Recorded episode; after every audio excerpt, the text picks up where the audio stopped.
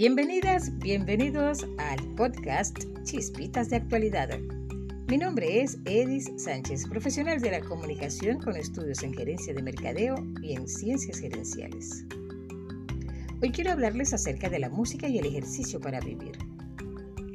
La actividad física genera múltiples beneficios para la salud de las personas, sin importar la edad o el sexo. Porque cuando se habla de actividad física, muchas veces se remite a la práctica de un deporte o a la realización de ejercicios físicos, por lo cual es importante tener en cuenta qué se considera actividad física. A la misma se le considera como cualquier movimiento del cuerpo producido por la acción muscular voluntaria y que supone un gasto de energía. Al respecto, la Organización Mundial de la Salud sostiene que el comportamiento sedentario y los bajos niveles de actividad física pueden tener efectos negativos en la salud, el bienestar y la calidad de vida de las personas. Mientras que la actividad física y las técnicas de relajación pueden ser herramientas valiosas para ayudar a mantener la calma y proteger la salud, sobre todo en este tiempo de pandemia. El deporte y la educación física constituyen actividades vitales para la salud la educación y la recreación. De igual manera, el bienestar del hombre. Por eso, la práctica del deporte y los ejercicios físicos pueden hacer por la humanidad de lo que no podrían alcanzar millones de médicos, ya que el ejercicio físico educa, disciplina y desarrolla la voluntad, preparando al ser humano para la producción y la vida.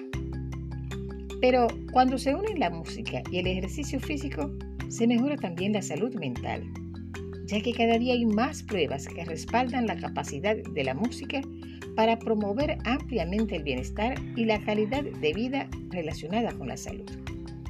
En este sentido, cuando se realizan ejercicios, se debe seleccionar las canciones adecuadas, ya que de esta manera se evitará el cansancio extremo, debido a que el cerebro estará centrado en la música por cuanto la música es un idioma universal y tiene la gran particularidad de conectar a las personas a través de emociones similares, poniéndonos en sintonía a veces con momentos de nuestra vida que parecían olvidados.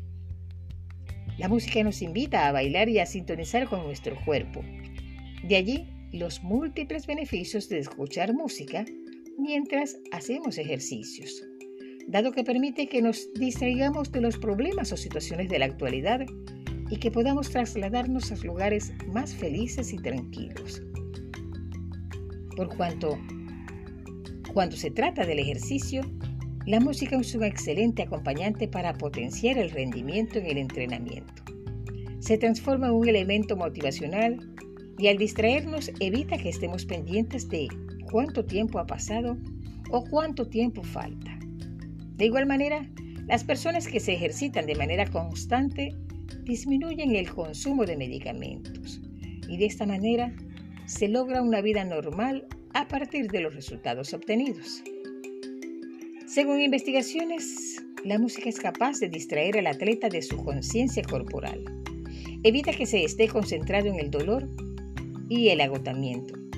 Por ello da la sensación de que somos capaces de aguantar más y mejor la rutina, lo que se traduce en seguridad y en un mayor rendimiento. La música estimula la corteza cerebral motora, lo que implica en la activación del cuerpo, ya que el cerebro envía señales de movernos y estar enérgicos. Esto puede sincronizarse con el ejercicio que estamos realizando para estar llenos de potencia y así asumir el ejercicio y la rutina sin dificultad.